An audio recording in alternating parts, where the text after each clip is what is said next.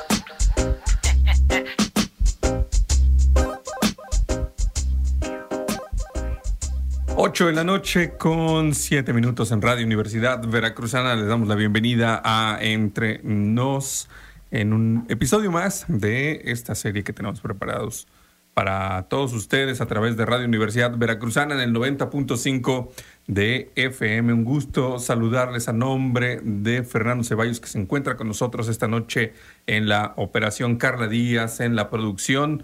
Joyce Medrano, ¿cómo estás? Buenas noches. Hola Antulio, ¿qué tal? Muy bien, gracias. ¿Qué tal esta noche un poco entre fría y lluviosa, verdad, de Jalapa? Cambió el clima, ¿no? Sí, bastante. O ya es mi Bueno, ya condición. cambia cada día, ¿no? Ya es por mi edad, seguramente. Sí. Bueno, eh, una muy buena noche. Esperemos que, que lo estén pasando bastante bien en la programación de Radio Universidad Veracruzana.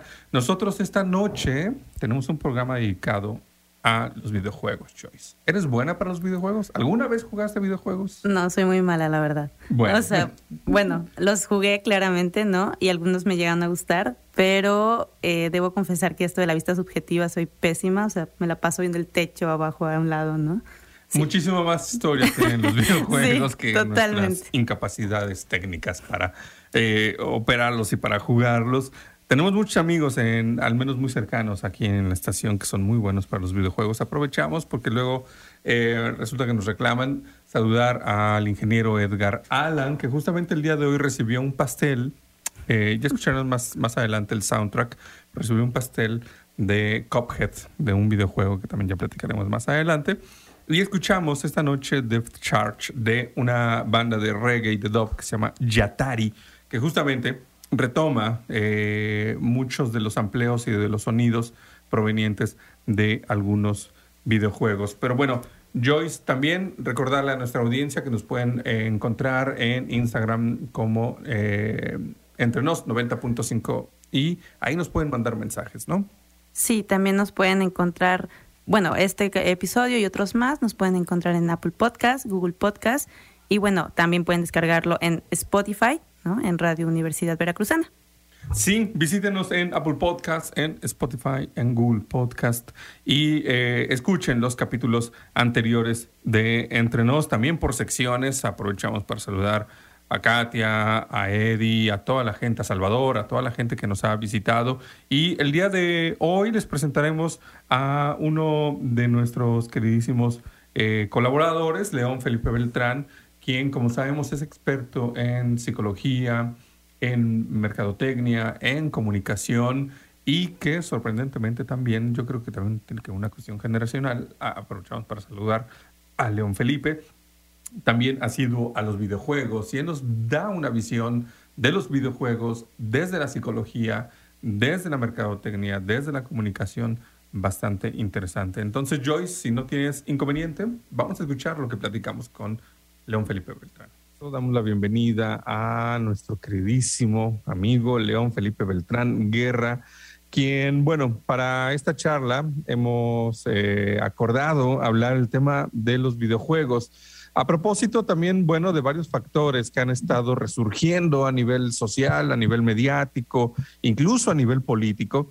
El tema de la eh, designarla a los medios de comunicación, de darle un peso específico a los videojuegos en el debate público, en el debate económico, en el debate psicológico, eh, sobre eh, tanto las adicciones como lo que pueden llegar a provocar. Entonces, León, primero agradecerte que estés con nosotros esta noche y bienvenido.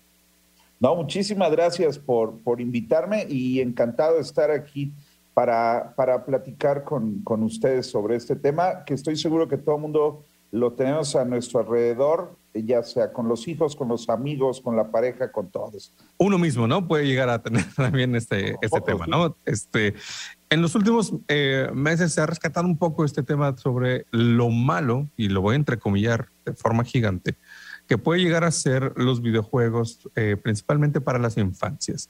Sin embargo, sabemos que ustedes eh, han estado desarrollando investigaciones alrededor de un artículo sobre adicciones de los videojuegos. Pero antes, bueno, hablar un poco del marco de los videojuegos. ¿Qué es lo que sí pueden proporcionar? ¿Qué es lo que no pueden proporcionar? ¿Son esta máquina de generar malas personas? ¿Qué son, digamos, en ese sentido, desde el punto de, la vista, punto de vista desde la psicología, desde los medios, eh, el tema de los videojuegos? ¿Cómo lo podemos entender? Fíjate que a mí me gustaría platicar primero acerca de lo que es el juego y el juego como una forma de interacción social en, esta naturaleza que tenemos las personas es muy importante. No nada más porque permite esta, esta movilidad, ¿no? sino justo porque eh, permite estrechar lazos sociales con otras personas. Entonces, eh, finalmente el juego como tal es, es un vehículo para fortalecer esos lazos entre las personas, aparte de favorecer la actividad física, ¿no? Trae cuestiones de comunicación, trae cuestiones de integración, de identidad, de pertenencia. Entonces, el juego como tal es parte de nuestra vida. Personalmente yo creo que cuando nosotros trasladamos los juegos a la tecnología, entonces pueden eh, eh, convertirse en o considerarse como cualquier tecnología dependiendo de para qué se use. Es decir, una tecnología puede servir para curar una enfermedad, pero también puede ser para generar una enfermedad, ¿no? Y no vamos a entrar en, detalle de esto, pero finalmente es el uso que se le da a, a esta tecnología. La segunda cosa que a mí me gustaría decir es que particularmente en los últimos años, y es de 2020 para acá, Fíjate cómo nuestras interacciones sociales en mayor o menor medida tuvieron que trasladarse a contextos eh, mediados por la tecnología, es decir, a contextos digitales. Y entre otras cosas, aparte de nuestra actividad laboral, el juego se volvió un espacio donde podíamos interactuar. Podíamos ver a los niños que no estaban en la escuela, pero que necesitaban platicar con sus compañeritos y entonces los videojuegos empezaron a crear este espacio donde nosotros cubríamos esa necesidad social, pero también empezamos a fortalecer estos vínculos. Definitivamente han cambiado este, las formas en que se usan porque eh, tenemos más acceso a los dispositivos, tenemos más acceso a los juegos y bueno, tenemos más acceso a la información, ¿no? Entonces, eh, partiendo desde este principio, yo creo que los videojuegos pueden ser tan buenos o tan malos como eh, la persona lo use.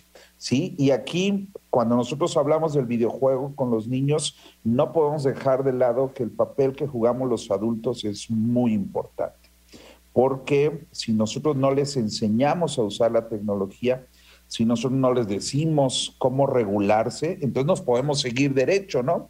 Tan derecho que eh, podemos ver, hay, hay estudios incluso que hablan de cómo hay, hay niños que están tan clavados en los videojuegos y, o sea, no nada más es la escuela, ¿no? No sé si, si tienen niños a su alrededor, pero por lo menos aquí con los que convivo, están en la escuela y de repente les daban recreo y se metían al Minecraft para jugar con sus compañeritos en el recreo de la escuela, ¿no? Y luego regresaban a las clases y luego terminaban y se volvían a meter y entonces estaban en este, en este mundo. Entonces empiezan a presentar comportamientos adictivos que tienen que ver justo con esta falta de control y de impulsividad por estar jugando y por esta riqueza que produce el juego, ¿no?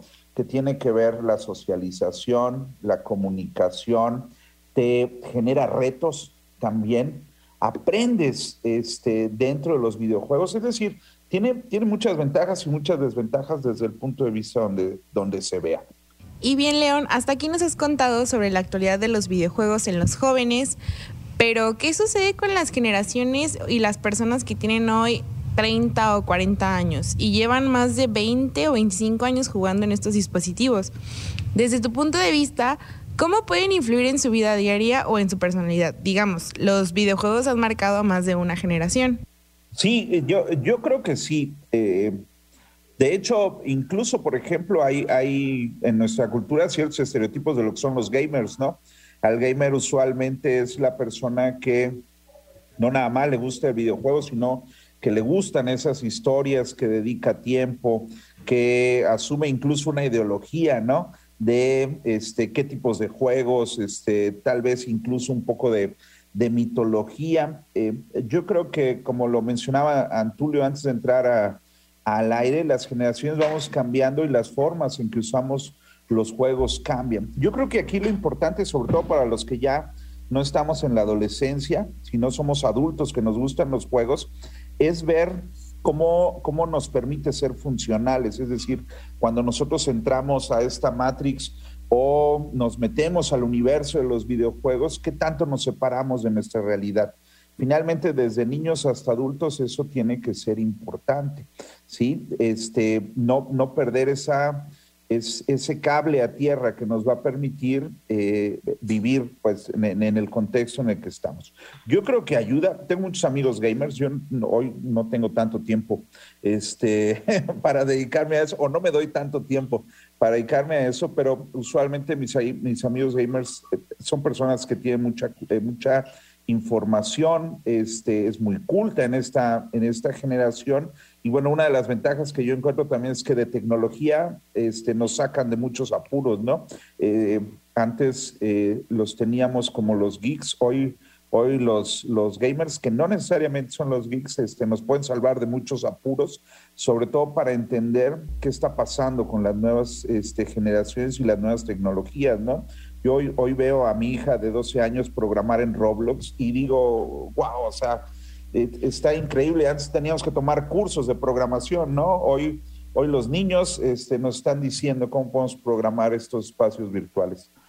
Sí, eh, y eh, para ir como cerrando un poco algunos de los puntos que queríamos platicar contigo, queremos platicar contigo, justamente esta parte en la cual mencionas que, bueno, sí, por un lado, los videojuegos sirven para eh, socializar, para poner como puntos de anclaje entre amistades, entre hoy, por ejemplo, puede uno generar, eh, digamos, colegas de juego que están del otro lado del mundo y que no pasa absolutamente nada en ese sentido porque están en un mismo espacio y en un mismo tiempo realizando eh, esta actividad lúdica, porque al final sigue siendo lúdico.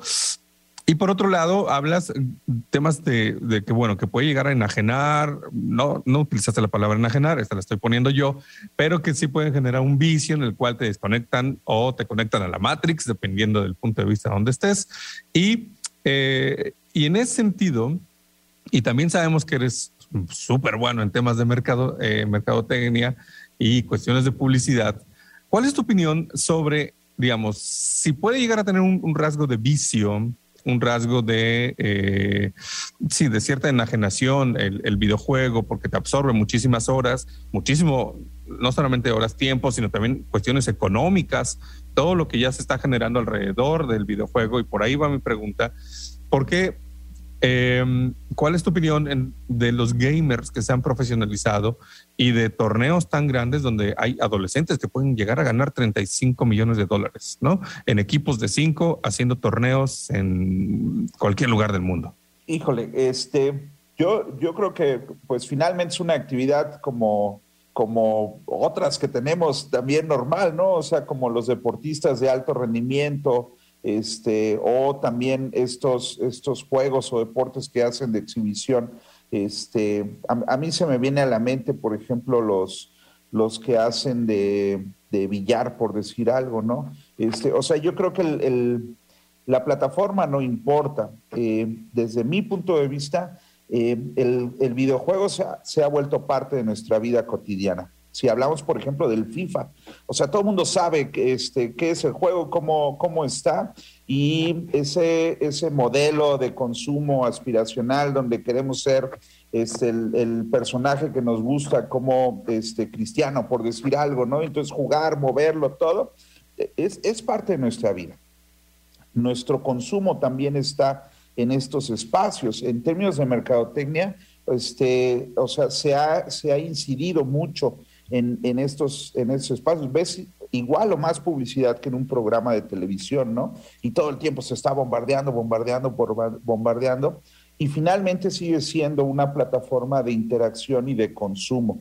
Hoy, hoy eh, si te das cuenta, también hay, hay mucho dinero real que se mete a, a ese dinero digital. Y no hablo nada más de los bitcoins, ¿no? Como los, los Robux, por ejemplo, ¿no? O sea, compras un personaje, compras un uniforme, este, pero realmente le estás metiendo dinero de fuera de nuestra realidad a esa realidad. Entonces, yo creo que está bien. Finalmente, puede, o sea, si se practica y se mejora, pues puede ser genial. Es eh, para mí los gamers de estos de concurso es una población muy pequeña. El peligro es cuando no haces este otra cosa más que estar jugando y entonces si te pones ansioso, nervioso porque tienes que estar conectado, si alguien te habla y le gritas porque no quiere este, dejarte ahí, sí, ya no te llevas con nadie, si tienes que comer o ir a la escuela y no lo haces porque tienes que estar jugando, porque si no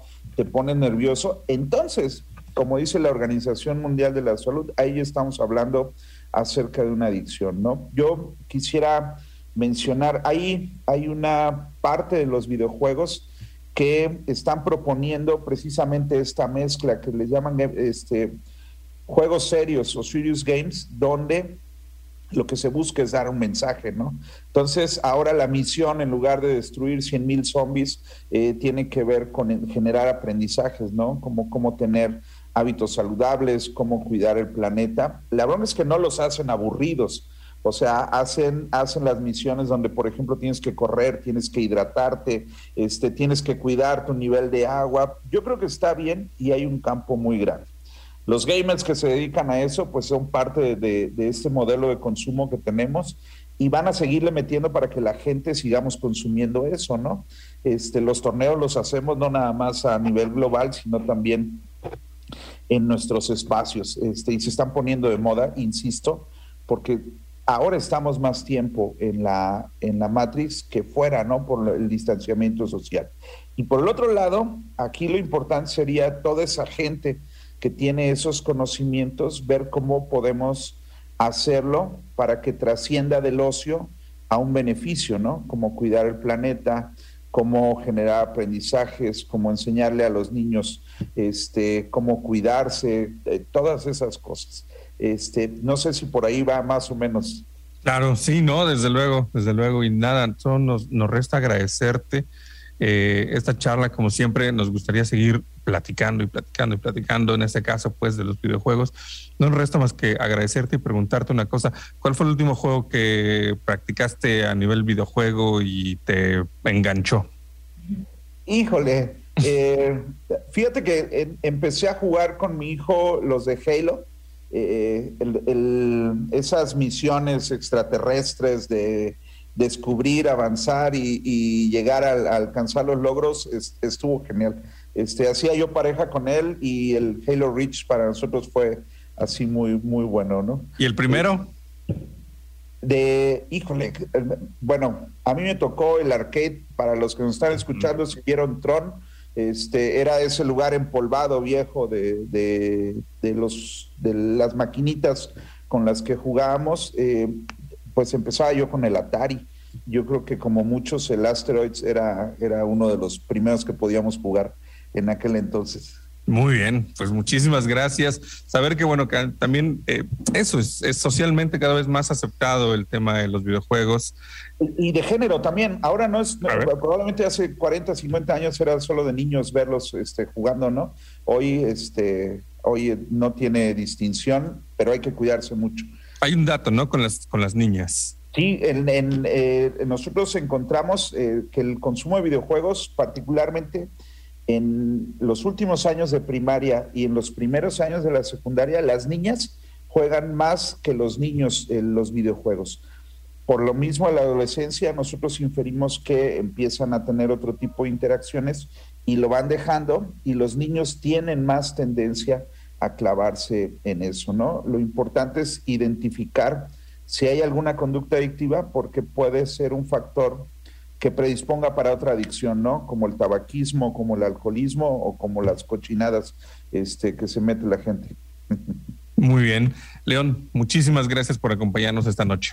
No, gracias a ustedes. Nos vemos entre nos en la próxima. Muchísimas gracias. Nosotros continuamos con más aquí en el 90.5 de FM. Entre nos. Conversemos. En Instagram Entrenos 90.5.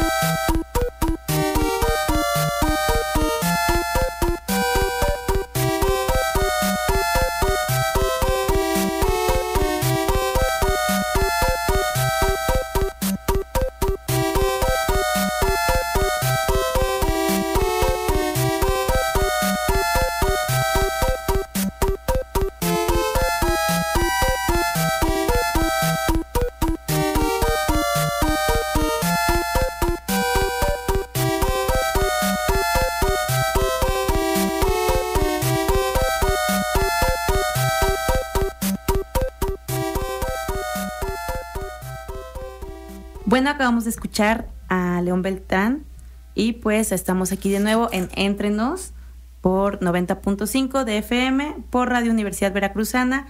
Queremos dar la bienvenida hoy a Jorge Martínez. Él es diseñador, productor audiovisual, fotógrafo. ¿Qué tal, Jorge? ¿Cómo estás? Muy bien, Joyce. Muchas gracias. ¿Y tú qué tal? Bien, bien, gracias. Antulio. Sí, eh, bueno, tenemos que decir que además de fotógrafo, diseñador, eh, realizador, eh, con Jorge Martínez nos une una amistad, desde luego, y entre muchas de las bonitas coincidencias, le voy a poner así. Gracias, gracias. Está el tema no solamente de la realización y la producción, sino también el gusto por los videojuegos, que es lo, él es muchísimo mejor que, yo, ¿no? en, muchas cosas. Eh, y en ese sentido, bueno, eh, Jorge, no vamos a decir exactamente nuestra edad. pero, ¿Por qué no? Van a dejar que la adivinen. Sí, estamos, estamos, hemos rebasado los 40 años. Sí. ¿No? Y, eh, y hay una idea en, los, en, en, los últimos años de la figura del gamer, como lo hemos platicado ya con León Felipe Beltrán en la entrevista que tuvimos hace eh, algunos días, y él, él hablaba desde el punto de vista de la psicología, desde el punto de vista de la mercadotecnia, y hablaba sobre ciertos factores como la dependencia, porque al final de cuentas sigue siendo un juego, ¿no? Claro. Y en tanto juego, este puede eh, generar alguna dependencia, algún tipo de adicción, ¿no? Lo señalaba eh, puntualmente él. Sin embargo, eh, también eh, genera otras características, ¿no? Genera otras habilidades, genera otros gustos, genera otras empatías. Y justamente en eso me gustaría, o nos gustaría saber un poco como la relación que has guardado históricamente con los, con los videojuegos. ¿Cuándo empezaste, digamos, a tu relación con los videojuegos? ¿Cómo inició? Y cómo es un poco esta, esta historia que al día de hoy te sigue, sigues practicando. Claro, bueno, mi historia con los videojuegos fue a partir de los años 80, ¿no? Cuando nació todo este movimiento. Y yo creo que las primeras, los primeros acercamientos que tuve fue con un Atari, ¿no? Que era de un tío, ¿no? Y era como algo muy padre porque el Atari venía con sus portadas, ¿no? Y venían como muy, muy bien ilustradas, pero cuando lo veías en la tele no tenía absolutamente nada que ver con la portada que veías, ¿no? Entonces se prestaba mucho para un imaginario, ¿no? Como para, ah, es que esos son misiles que están llegando a la base, entonces tengo que destruir los misiles antes de que lleguen a esta base y todo, pero eran unos vectores, así unas líneas, ¿no? Entonces mucho de ese imaginario tiene que ver como con los videojuegos y toda esa historia, ¿no? Entonces desde los 80 empecé a tener este acercamiento y ya fui creciendo y por azares del destino mi padre en paz descanse se quedó sin trabajo y se le ocurrió la maravillosa idea de poner o un videoclub o unos videojuegos, que eran los negocios del momento en ese entonces, ¿verdad? Entonces él dijo, no, pues si pongo unos videojuegos mis hijos se van a enviciar aquí y mejor pongo un videoclub. Lo que no espero es que después en el videoclub empezó a comprar videojuegos y pues se hizo un gran negocio de videojuegos. Entonces, al final de cuentas, tuvimos muchos, muchos videojuegos en el videoclub. Además, decirle a las generaciones de hoy, este, estoy viendo directamente a Joyce y a Carla, ¿no? Decirles que, bueno, que en, que en esos años, en, en, los años 80, finales de los años 80, sin embargo, nosotros no somos necesariamente la primera generación que jugó videojuegos. Exacto. ¿no? Hubo un par de generaciones antes con con, otro tipo de dispositivos que jugaban una especie de ping pong. El pong, ajá. ¿No? Exacto. Eh, en la televisión. A otros nos tocó otra generación de videojuegos eh, en sus inicios, que fue justamente esta que mencionas, donde había un recinto especial para ir a jugar videojuegos. Es decir, estaba o la papelería o el lugar donde se rentaban eh, películas o la tiendita, la tiendita, la tortillería. Sí, claro era diferente la relación en un inicio de el, lugar en el cual era un punto de reunión y después vinieron esas cadenas o estos establecimientos grandes donde ya había todo un, un, local organizado para ir a jugar específicamente videojuegos. Exactamente. ¿Te ayudó a ti a tener estas convivencias que señalaba eh, León Felipe eh, Beltrán hace unos momentos, donde se creaba una especie de comunidad de colegas, de amigos, de, este, de flota, ¿no? Sí, en sí, cual claro. poder ir a jugar. ¿Y cómo ha sido esta transición al día de hoy en donde los videojuegos y las consolas ya entran a los hogares? Claro, claro que sí. Bueno, yo creo que todo niño en los ochentas, este, si no practicabas algún deporte o, o estudiabas o eras muy nerd, te querías ir como a las maquinitas, ¿no? Y efectivamente, yo una de mis rutinas era, pues yo era medio matadito en la escuela y terminaba mi tarea y me iba a las maquinitas, ¿no? Y pasaba buenos momentos en las maquinitas, me hacía más experto, pero a pesar de eso también tenía mis amigos de las maquinitas, ¿no? Que eran mis vecinos que nunca tenía la oportunidad porque no jugaba fútbol o a veces jugaba básquet, pero ellos no jugaban básquet y empezabas a hacer esta comunidad como con los chavos, ¿no? De, ah, oye, ¿y ¿cómo sacas este truco? Y, y te vas dando cuenta, ¿no? De, de ciertos como movimientos, ¿no? Que, que, tiene el personaje y se va, se iba haciendo como una, como una cultura, ¿no? De la comunicación ahí como de, ay, oye, el truco de las 30 vidas del contra, ¿no? Oye, ¿cómo lo sacas? Y, uh -huh. y lo impresionante pues como un tema de comunicación ahorita es como, o sea, antes no había manuales, ¿no? O sea, nosotros llegábamos a las maquinitas y no nos venía la maquinita con un manual, ¿no? Era algo como de comunicación oral y era todo de, oye, este chavo sacó esta, este truco y cómo le hizo. Y se iba pasando así como el chisme y podías ir sacando este tipo de movimientos, ¿no? O cosas escondidas de, de un videojuego, ¿no? Y eso era lo bonito también. Cuando pasamos a los hogares se pierde un poco eso, se hace un poco más aislado, yo creo que el proceso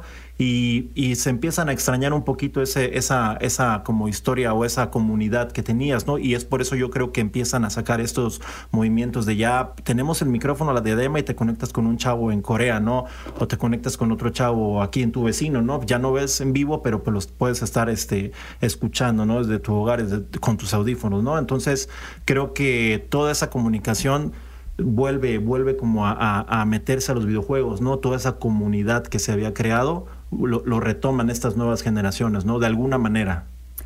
Y justo, por ejemplo, comentabas de que te reunías, ¿no? Con tus amigos de la colonia o los que vivían cerca, o sea, porque podías hacer amistad, ya no nada más como con la comunidad estudiantil, ¿no? Que decías, bueno, la escuela, sino mm. como en la tarde había como este otro centro de reunión, ¿no?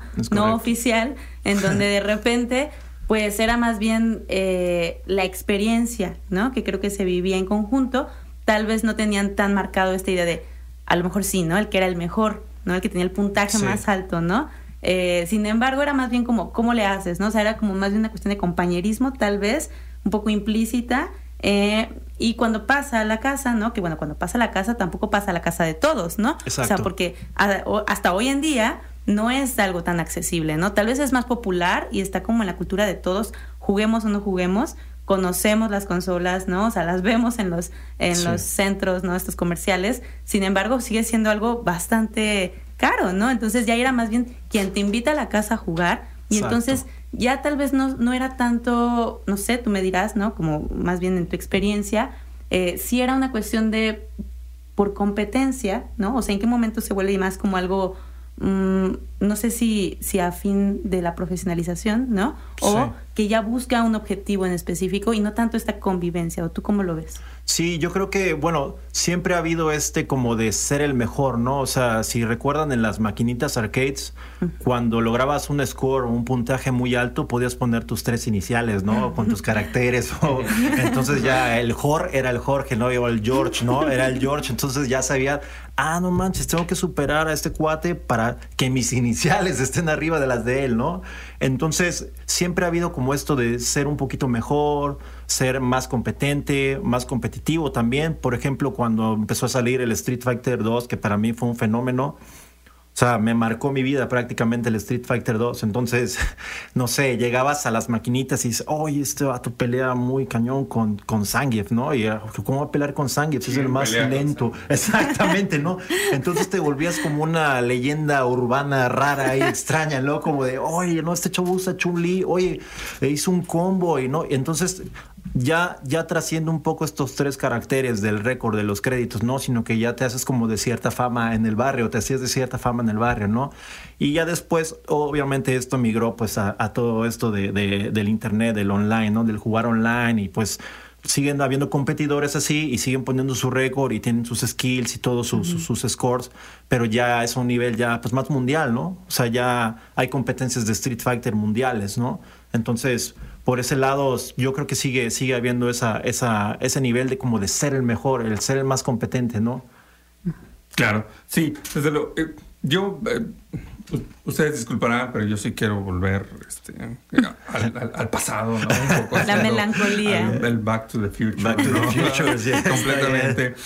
Eh, para poder entender un poco, o no entender, sino contextualizar un poco lo que está sucediendo el día de hoy con esto que menciona yo, eh, Joy sobre la profesionalización, sobre, y ya llegaremos a este punto, el tema de la monetización, de la economía, de cómo eh, platicábamos también con, con León eh, hace unos días, sobre cómo hay adolescentes que forman equipos y son capaces de ganar más de 30 millones de dólares en un torneo Wow. de videojuegos, ¿no? Sí. Eh, de cómo también se han convertido en streamers, de cómo también están generando y monetizando alrededor de todo esto, y cómo hay marcas alrededor de ellos que están eh, patrocinándolos y que están generando una gran cantidad de dinero y hay toda una economía eh, alrededor de la propia figura del gamer y de la gamer, porque también hay que señalar Sí. esta parte.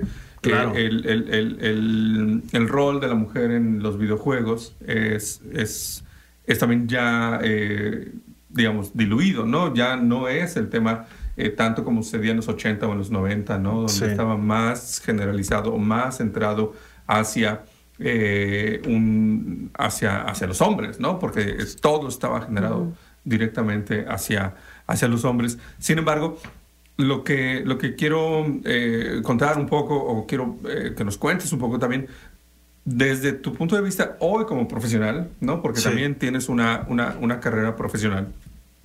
¿Cómo, eh, ¿Cuál es tu opinión sobre la relación que tuvieron los videojuegos con la naciente eh, cultura pop a nivel global que Sí. se dio en los años 80 en relación con, los- con el cine? Hablábamos del tema de Back to the Future, Pues claro. pero también estuvieron involucrados personajes como Michael Jackson, Sí. como E.T., muchísimas Claro. marcas que no vamos Sí. a mencionar. en este Nos van a ¿no? cobrar. Pero que todos estuvieron relacionados con los videojuegos. Claro. Recuerdo perfectamente como el fenómeno de Terminator, Ajá. que también estuvo relacionado no solamente en el cine, y en el tema de la mercadotecnia también estuvo relacionado con los videojuegos, ¿no? Y con eso casi cualquier película de los finales de los 80, los 90 tenía que tener un videojuego, ¿no? Sí. Esa naciente cultura pop que nosotros conocimos, o esa cultura pop que conocimos nosotros en su momento, eh, que, que marcó un poco la ruta de lo que de lo que hoy se nos presenta o lo que hoy tenemos enfrente en este rubro. Eh, ¿Cuál es tu opinión? ¿Cuál es la relación que guardan? ¿Cuál es, digamos, la interacción que tuvo la cultura pop y cómo marcó también a distintas generaciones? Sí, bueno, yo creo que a los que nos tocó vivir esta época de transición de cómo formas un personaje a través de píxeles, ¿no? Se ven los cuadritos, pero tú ya podías ver ahí que era Mario Bros, ¿no? O sea, tú ya podías ver que era el, el Capulinita de Adventure Island que estábamos platicando hace rato, ¿no? Te le ponías cara de Capulinita, ¿no? Y, y has visto cómo va avanzando los gráficos y va creciendo. Yo creo que a los que nos tocó vivir esto como de lo análogo, lo más digital, como que te, te, das cuenta de que se puede, se puede migrar como todo este conocimiento a todas las áreas del arte, ¿no? Porque hay, hay conciertos de Mario Bros, de música de Mario Bros, hay conciertos de, de la leyenda de Zelda, ¿no? O sea, todo, todo es muy migrable. Por ejemplo, los cinemáticos de Ninja Gaiden, ¿no? No sé si llegaron a jugar Ninja Gaiden, pero todo eso era muy, muy, este, pues muy japonés y muy cinematográfico. Y todo eso se fue trasladando a estos lenguajes, ¿no? Entonces yo creo que la importancia es, es como fundamental. Ha sido una transición muy importante de los videojuegos a la, a la pantalla grande, ¿no? Y a otros este, ámbitos del arte y creo que, que, está muy presente y más que nunca en series como Stranger Things ahorita en Netflix claro. rescatan todo este eso. revival, ¿no? Ajá, de los exactamente. 80, 90. Es un revival y también es un curioso, es muy curioso como este fenómeno, ¿no? Que antes tal vez uno era como el, el nerd o hasta te daba pena decir que jugabas videojuegos, ¿no? En los ochentas, ¿no? Y sea, ahora está ajá, cool, ¿no? Exact, exactamente. Y ahora eres un chavo cool, ¿no? Ah, oye, creciste con los videojuegos, oye, no manches, ajá. Mario. Y yo a mis 41 años traigo mis playeras de Mario Bros o de Mega Man y así y me siento muy orgulloso porque crecimos con eso, ¿no? Y también este, creo que ha trascendido también a, a, las generaciones, ¿no? Creo que toda esta relación que se va formando ya es como parte de uno, ¿no? Ya se vuelve parte de uno y ya no te ven con estos ojos de, ay, qué inmaduro, ¿no? O sea, oye, este cuate sigue jugando Mario, ¿no? No, o sea, realmente se, se volvieron como personajes ya de, de, nuestro, pues nuestro inconsciente popular, se puede decir, ¿no? Como colectivo, ¿no? Y, y, creo que es muy importante porque siguen siendo un ejemplo para las nuevas generaciones. Yo tengo un hijo de cinco años y adora a Mario Bros, ¿no? O sea, le encanta Mario y le, le mido sus tiempos para jugar y todo, pero a pesar de eso, o sea, le encanta, o sea, le encanta hablar de eso y y pues es otro otro nuevo fan de la franquicia de Nintendo, ¿verdad? otro consumidor. Para Evan, que vamos a guardar esta grabación para cuando sí, tengan exacto. 15 años y te haga algo que reclamarte, ¿no?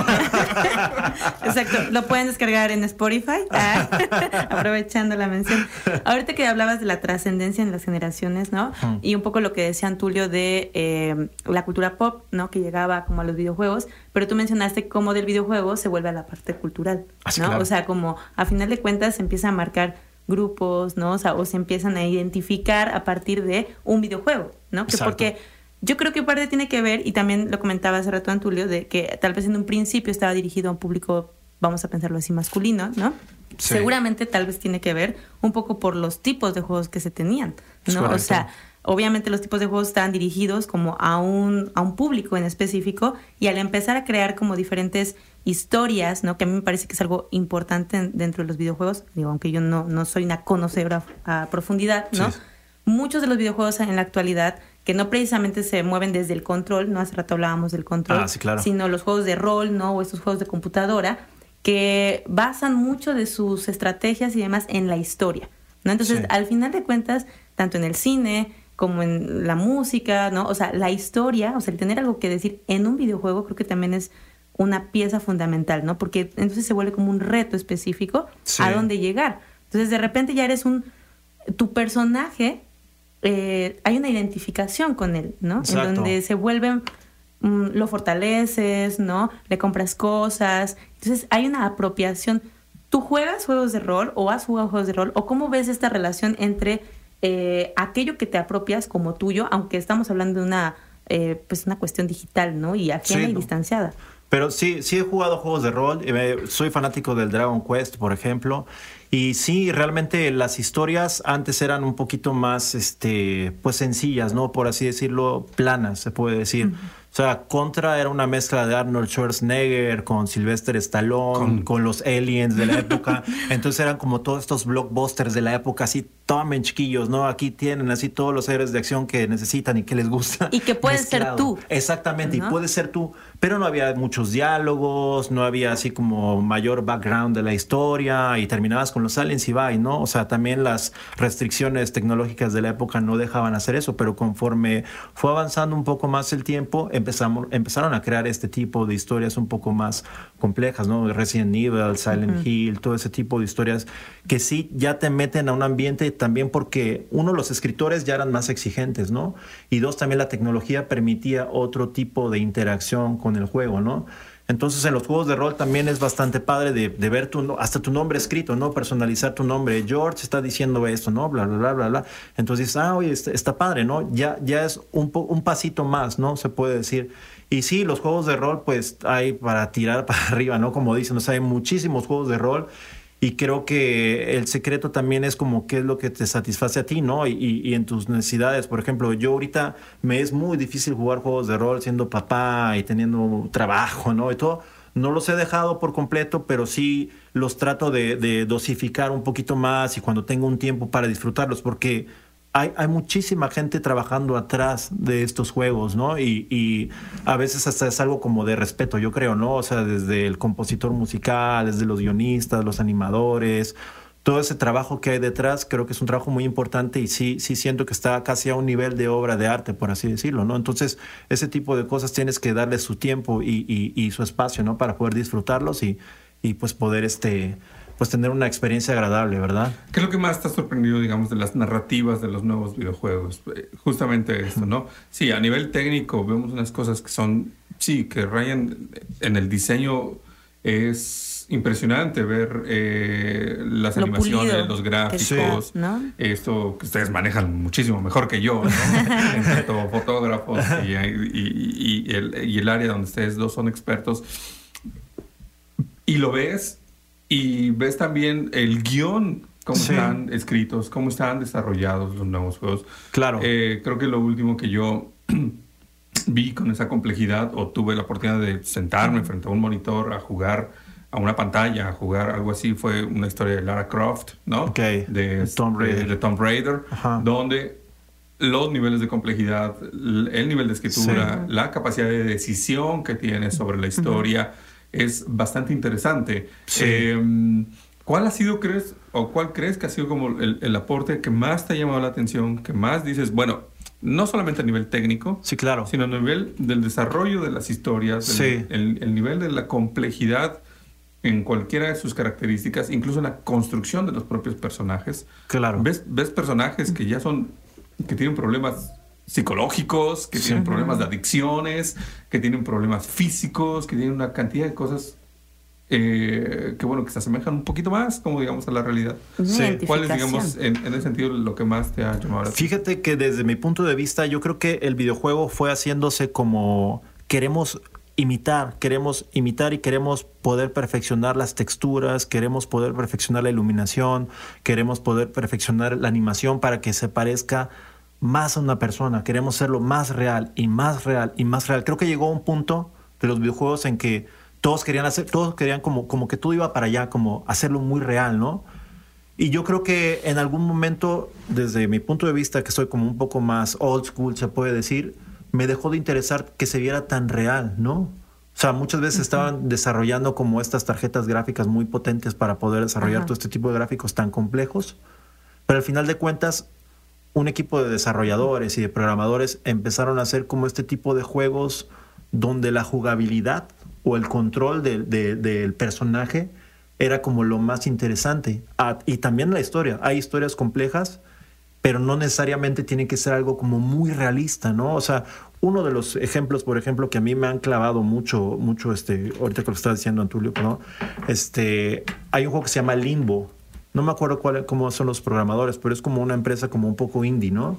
Y ese juego está muy interesante. Tiene una animación muy bonita, tiene un estilo gráfico muy hermoso, es en blanco y negro, no te cuentan mucho de la historia, pero el, modo de juego es tan interesante que es muy inmersivo y no necesitas los gráficos, te digo así, hiperrealistas para meterte a la historia. Hay otro juego que se llama Super Meat Boy que también es este es como de 8 bits se puede decir, o sea, es un pedacito de carne, o sea, realmente es casi un pixel y ti- ti- tienes que pasar por una serie de laberintos y, y sierras y eléctricas y cosas que te matan 20 mil veces antes de poder pasar un nivel, pero tiene una sensibilidad los botones para poder controlar ese pequeño pedazo de carne que te envicia. Y es, es algo muy, muy padre. O sea, la verdad, o sea, yo siento que ese tipo de juegos a mí, en lo personal, me atraen más que, por ejemplo, no sé, un... El hiperrealismo. Ajá, el hiperrealismo, ¿verdad? Porque siempre está esta idea de, es que tiene estos gráficos, esta iluminación, pero nunca llega a ser real. Entonces, ¿qué tanto estamos sacrificando historia o, o sobre todo diversión Ajá. por realidad, ¿no? Y qué tanto queremos realidad si lo que queremos es desconectarnos un poquito de la Justo, realidad, ¿no? Para, para tener un espacio de, de entretenimiento, ¿no? Y de diversión sobre todo. Sí, justo eso estaba yo como haciendo apunte, ¿no? Eh, ¿En qué momento decías hay que disfrutarlos, ¿no? Pero como dices, aunque el videojuego se parezca mucho a la realidad, igual con una cosa de dos píxeles vas a sufrir si pierdes, ¿no? a que si se parece mucho a ti, ¿no? Exacto. O sea, pero justo, des- lejos de ser un momento de dispersión, ¿no? Vemos que también hay situaciones donde se vuelve como una parte obsesiva, Sí, ¿no? sí, sí. Entonces ya no Estresante. es que... Sí, claro, claro, estresante, estresante. ¿no? A mí de repente, digo, por eso yo creo que no soy gamer, ¿no? O sea, porque de repente me estresa, ¿no? O sea, yo lo hago para divertirme, o sea, ¿qué sentido tendría si al final terminas más estresado de lo que estabas antes de entrar, ¿no? Pero bueno, tiene que ver con esta cuestión de cómo es que nos, nos gusta tal vez, ¿no? Tal vez en diferentes áreas entrar a otros espacios, ¿no? Para conectarnos, ahora Sí. lo hablamos como de conexión cuando estamos aquí, ¿no? Pero entonces tú cómo, o sea, tú sigues disfrutando tus videojuegos. ¿o? Sí, sí, claro. Sí, yo lo sigo disfrutando y trato de, o sea, cuando neces- necesariamente pues quiero tener un, pues no sé, un rato de esparcimiento, pues ahora sí que pongo juegos como más este leves, por así decirlo, no tan inmersivos, porque pues con un chiquillo en la casa, pues ustedes entenderán que es difícil como pues meterte en una historia, o, o realmente el niño no puede estar viendo, no sé, unos zombies ahí comiéndose el cerebro de un humano, ¿no? Entonces es, es como, como extraño, ¿no? Pero... Pero yo desde mi, mi punto de vista, yo prefiero ese tipo de juegos donde no te sumergen tanto, tanto a la historia. Estás como realmente disfrutando la, jugabil- la jugabilidad, estás disfrutando el soundtrack, los gráficos, no tan exagerado, y te puedes desconectar. También estaban los otros juegos donde sí te clavas mucho. O sea, por ejemplo, el Cuphead. Estábamos hablando hace rato del soundtrack de Cuphead y todo. Cuphead es un juego que tiene un arte maravilloso para mí, como caricatura de los años 40, 50. El soundtrack está maravilloso, la animación. Y es un juego muy difícil, muy, muy demandante. Y pocas personas de esta nueva generación se lo pueden pasar. Pero como tú y yo somos de la generación del Mega Man y del, y del Tampoco Mario Bros. tampoco. bueno, hablo por mí, pero sí, sí lo pude pasar. Pero Tulio ya casi, casi se lo acaba. Sí, sí, esperemos algún día lo pueda terminar. Eh, estamos dejando muchos temas que, que- que- que me parece que vienen bien eh, discutirlos, quizá en algún otro, en otro momento. Esperemos que para la segunda temporada podamos volver a platicar contigo sobre, sobre estos temas.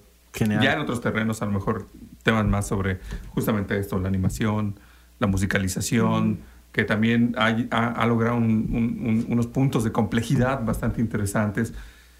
Ya no llegamos al tema de la economía, porque también eh, los niveles que hoy se invierten, Mm, Claro. no solamente por los desarrolladores, sino por el consumidor. ¿no? Sí.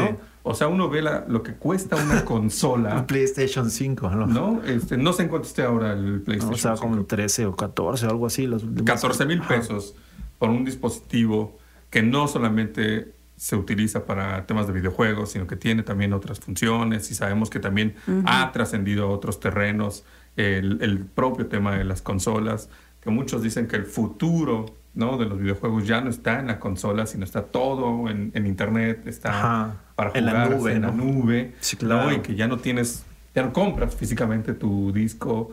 Este, me voy Ya no más atrás tuyo. con tu cassette de, desde que le soplabas para poder meterlo, ¿no? Este, Tus ya ocho no, disquetes de tres y media, ¿no? tus ocho disquetes para jugar Príncipe de Persia. Este, ese tipo de cosas ya, ya no existen. Y la economía también ha girado de manera muy interesante, al grado que por ejemplo, economías emergentes como monedas, eh, criptomonedas están siendo ya también eh, involucradas y tasadas eh, para estos juegos, se están tasando estos juegos. Sí. Ya no hablamos también del, del, del chismoso que está alrededor, que antes era el que estaba junto a ti viéndote este Que esperaba el control a que perdieras Sí. Pero para ahora se han trasladado hacia el YouTube, hacia Claro. el Twitch. Esa- ah, y sí, están claro. Viendo y están ingresándole dinero a jugadores y jugadoras. Ah, lo sí, cual claro. también es, Sí. es, es de pronto como incomprensible desde algunos puntos de vista. Claro, sí. ¿no? Ya no llegamos hasta allá. Llegaremos porque desafortunadamente hemos llegado al final de este entre nos. Joyce Medrano, un gusto. Igualmente, Antulio. Y gracias, Jorge, por Gracias. acompañarnos el día de hoy. Gracias, Jorge, Joyce. Gracias, muchísimas Antonio. gracias por estar con nosotros esta noche. Un saludo para León Felipe Beltrán. Un saludo para nuestro querido amigo eh, Eduardo Rodríguez Jarvio, que también nos está escuchando. Para Alan Hernández Vallejo. Para toda la gente que nos escuchó esta noche. Agradecemos a Carla Díaz en la producción. Fernando Ceballos en la operación. Linda y Evan, que también estuvieron por acá. Muchísimas gracias. Nos encontramos en ocho días y siga en la eh, frecuencia del 90.5 de FM.